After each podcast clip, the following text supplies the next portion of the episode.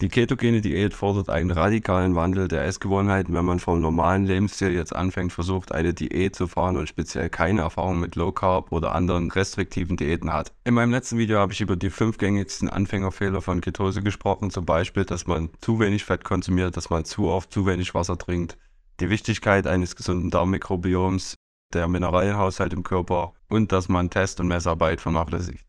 Falls du das Video noch nicht gesehen hast, dann schau es dir im Anschluss gerne an. In diesem Video lernst du, wie du schnell und sicher in deine ketogenen Erfolge einsteigst und Anfängerfehler und Blödsinn vermeidest. Kommen wir nun zu fünf weiteren Anfängerfehlern bei der Ketose, die ich zum Teil auch gemacht habe, die in Facebook-Gruppen hin und her geworfen werden oder auch in Foren im Internet und aus denen ich jetzt schlau geworden bin. Der erste wichtige Fehler ist die Lebensmittelvielfalt bzw. Lebensmittelauswahl, Qualität und Genuss. Es ist wichtig, dass man eine Vielfalt von Lebensmitteln in die Diät mit einbringt, damit man keinen Mangel hat und damit es nicht langweilig wird. Als Keto-Anfänger macht man gerne den Fehler, dass man sich auf eine sehr begrenzte Auswahl an Lebensmitteln einschränkt und dadurch halt schnell Langeweile bekommt oder äh, die Lust am Essen verliert. Es ist wichtig, eine Lebensmittelvielfalt einzuplanen, damit der Körper mit allen möglichen Vitaminen, Mineralien und Ballaststoffen versorgt wird. Das heißt, du solltest das Gemüse nicht vernachlässigen. Der typische Anfängerfehler, den ich auch gemacht habe, ist, dass man sich auf Lebensmittel fokussiert, die in Keto-Kreisen so als keto-freundlich betrachtet werden und dazu gehört Fleisch, Eier, Öl und Butter und so weiter und dass man sich dann darauf begrenzt und das Gemüse so ein bisschen vernachlässigt zum Beispiel. Das riesengroße Problem dabei, die Lebensmittelauswahl so einzugrenzen, ist natürlich, dass es sehr schnell langweilig wird und dass man dabei vielleicht äh, sagt, ja, Keto macht mir jetzt keinen Spaß und man scheitert dann daran oder bricht die Diät komplett ab dabei. Ein weiterer wichtiger Punkt ist, dass man auf Lebensmittelqualität achten sollte, zum Beispiel, dass die Nahrungsmittel bio sind, frisch, dass sie gut gelagert, transportiert und zubereitet werden. Es wäre sehr cool, wenn du darauf achtest, Fleisch, Wurst und Käse gerade aus hochwertigen Quellen zu beziehen, da diese meist in minderwertiger Qualität schädlich sein können. Der nächste wichtige Punkt bei der Lebensmittelvielfalt ist natürlich auch der Genuss und die Freude beim Essen. Essen sollte immer Freude bereiten, lecker schmecken und so weiter. Das bedeutet, dass du darauf achtest, dass du dich über Rezepte informierst und auch verschiedene Dinge ausprobierst und immer kreativ bei der Sache bleibst und auch verschiedene Dinge kennenlernst, die dir eventuell gefallen oder nicht gefallen und dann über einen bestimmten Zeitraum halt äh, entscheiden kannst, welche Lebensmittel gut reinpassen, welche nicht und sich nicht immer täglich von denselben Sachen oder das Frühstück, das Mittag und das Abendbrot immer von denselben Lebensmitteln essen musst.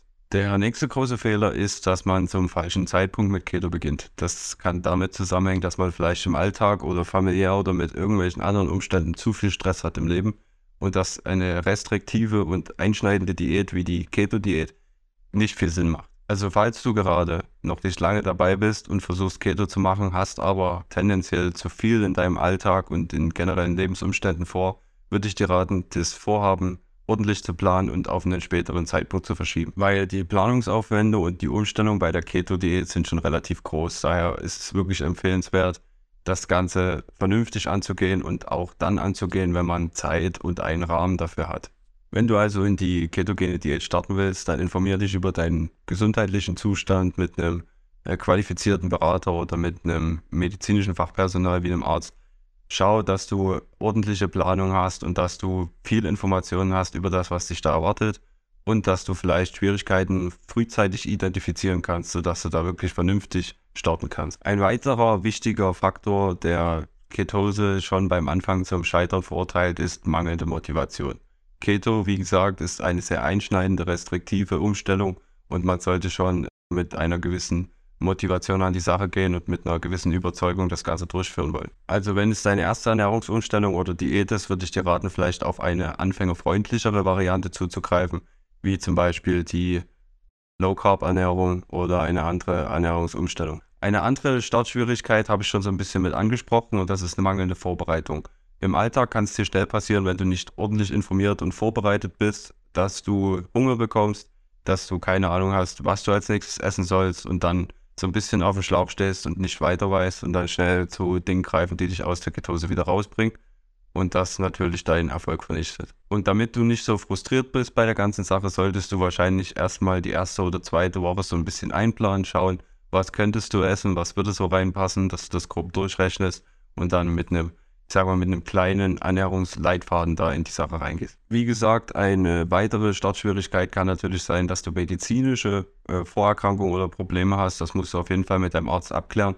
Wenn du Dinge weißt, wie zum Beispiel, dass du Probleme mit Blutzucker hast oder ähm, Insulin, Bauchspeicheldrüse oder Blutfett, dann würde ich schauen, dass du da wirklich eine qualifizierte Beratung in Anspruch nimmst und das wirklich mit viel Sinn äh, und sehr viel Vorsicht machst. Das nächste Problem, mit dem du vielleicht nicht in die Ketose starten solltest, ist Untergewicht. Wenn du untergewichtig bist und zu wenig Körpermasse hast, dann solltest du auf die ketogene Diät eventuell verzichten. Eine andere Startvoraussetzung, wobei ich äh, von der Ketose abraten würde, ist, wenn du werdende Mutter bist, schwanger oder wenn du in Stillzeit bist. Also ich persönlich würde dir in diesem Fall davon abraten, ketogen zu leben, weil es einfach für den Stoffwechsel und die Nährstoffzufuhr suboptimal ist, ist es natürlich individuell abzuklären und in bestimmten Fällen macht es vielleicht sogar Sinn. Da können dir aber wahrscheinlich andere äh, Experten und gesundheitliches Fachpersonal, medizinisches Fachpersonal weiterhelfen. Der nächste große Fehler überrascht vielleicht einige, aber das wäre, zu viel Fett zu konsumieren. Auch bei der ketogenen Diät ist es wichtig, dass man beachtet, wie viel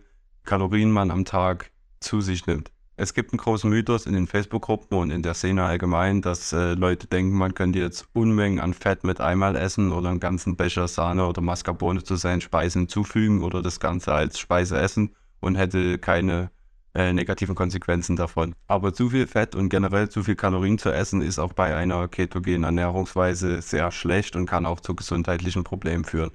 Daher bitte ich dich, die Kalorienmengen, die du da so konsumierst, ein bisschen zu überwachen und auf deinen Körper zu hören, dich nicht zu überessen oder ungesund zu verhalten. Es ist jetzt nicht unbedingt notwendig, jede einzelne Kalorie penibel zu tracken, aber man sollte schon ein grobes Verständnis dafür haben, wie viel man isst. Am Ende des Tages machen viele die ketogene Diät natürlich, um abzunehmen. Und wenn du jetzt zu viel Fett zuführst, indem du ganze Becher an Sahne, Mascarpone und so weiter isst, dann hast du natürlich einen Kalorienüberschuss was wieder zur Gewichtszunahme führt. Der nächste mögliche Fehler wäre, dass man sich nicht wirklich satt isst, weil man ja Kalorien einsparen und abnehmen möchte. Aber wenn man jetzt zu wenig gegessen hat, dann kommen damit tendenziell auch einige Probleme auf dich zu, sodass du müde und schlapp bist, vielleicht frühzeitig andere Dinge isst, wie Snacks oder dass du halt komplett cheatest oder aus der Ketose rauskommst. Wenn du jetzt zu wenig gegessen hast, dann bist du in einem starken Kaloriendefizit und dein Körper kann nicht genügend Energie produzieren sodass er eventuell sogar an die Muskeln geht, versucht die abzubauen, um anderen Leistungen im Körper Energie zuzuführen. Es ist klar, wenn man jetzt die Ketose anfängt, dass man wahrscheinlich tendenziell abnehmen möchte damit.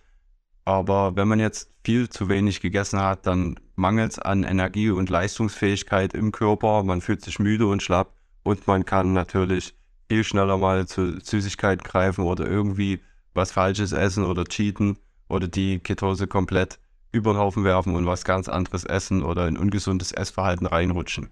Dadurch ist es wichtig, dass man immer genug isst und dass man sich immer schön satt isst, auch weil, wenn man zu wenig gegessen hat über lange Zeiträume, dass der Stoffwechsel sich herunterfährt und du dadurch ein Problem hast, weil der Körper nicht mehr diesen Umsatz fährt. Das heißt, du, wenn du dann wieder anfängst, normal oder mehr zu essen, dass der Körper auch schneller wieder empfindlich darauf reagiert und schneller wieder Fett ansetzt weil einfach der Kaloriengrundumsatz so weit runtergesunken ist durch dieses wenig Essen jeden Tag. Und der Körper hat sich darauf eingestellt und hat so ein bisschen die Notschiene gefahren. Das musst du vermeiden. Es ist immer wichtig zu beachten, dass man ein gesundes Maß an Kaloriendefizit fährt, um gesund abzunehmen und dass man das nicht auf die Spitze treibt. Der nächste große Fehler, der gern gemacht wird und der auch so ein bisschen aus den anderen mangelnden Vorbereitungen und so weiter resultiert, ist, dass man den Kopf verliert und sich zu sehr stresst oder vielleicht äh, Angst bekommt, dass man nicht genug abnimmt oder dass man irgendwas falsch macht und so weiter. Da kann ich auf jeden Fall beruhigen. Geh da ähm, gemütlich an die Sache ran. Mach es dir einfach und setz dich nicht so sehr unter Druck, weil bestimmter Druck und Stress im Körper kann natürlich die Gewichtsabnahme auch wieder verhindern und ist auch in anderen Beziehungen ungesund. Also hör auf jeden Fall auf deinen Körper, gib dir Zeit, nimm vielleicht zwei, drei Anläufe, wenn es nicht beim ersten Mal perfekt klappt. Wir sind alle nur Menschen und jeder kann mal Fehler machen. Ich schließe mich da nicht aus. Und wenn du irgendwie Probleme hast, dann informier dich oder such dir Hilfe und Beratung und mach das Ganze vielleicht nochmal von vorn. Dann nimm dir halt die zwei Wochen und geh nochmal Low Carb und steig auch nicht jeden Tag auf die Waage, um zu gucken, wie sich das Gewicht verändert hat, weil da viele Sachen mit reinspielen wie Wasserhaushalt im Körper und so weiter. Also du kannst gar nicht zuverlässig das rausfinden, ob dein Körper jetzt ab oder zunimmt in einem, in einem 12 oder 24 Stunden Intervall. Das funktioniert nicht und das sind viel zu kurze Abstände und die Messungenauigkeiten der herkömmlichen Wagen, die geben das auch nicht raus. Einen weiteren Bonusfehler habe ich jetzt noch und das ist, versteckte Kohlenhydrate zu übersehen. Das wird auch gern gemacht, weil vielleicht das Labeling nicht ganz korrekt ist, man mal irgendwo auswärts ist oder man sich einfach überschätzt oder irgendwelche Mengen nicht ordentlich berechnet oder berücksichtigt hat. Die Kohlenhydrate in der ketogenen Diät, die haben ihre magische Grenze und wenn du die überschritten hast, dann bist du raus aus der Ketose.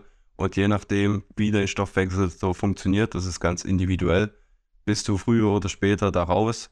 Aber du brauchst, wie gesagt, auch deswegen nicht den Kopf verlieren. Das kann passieren, das ist auch nicht schlimm. Und gerade wenn du ein hohes Aktivitätslevel hast, das heißt, wenn du viel Sport treibst, dich viel bewegst und so weiter, dann ist es auch kein Problem, wenn du mal über die Kohlenhydrate drüber wegkommst. Aber wenn das zu oft passiert, dann ist es natürlich so, dass es eher eine Low-Carb-Diät als eine Ketose ist. Das kannst du über die Messverfahren prüfen, indem du einfach testest, wie deine Ketonkörper im Körper so sind und so weiter. Das waren fünf häufige Fehler bei der Ketose.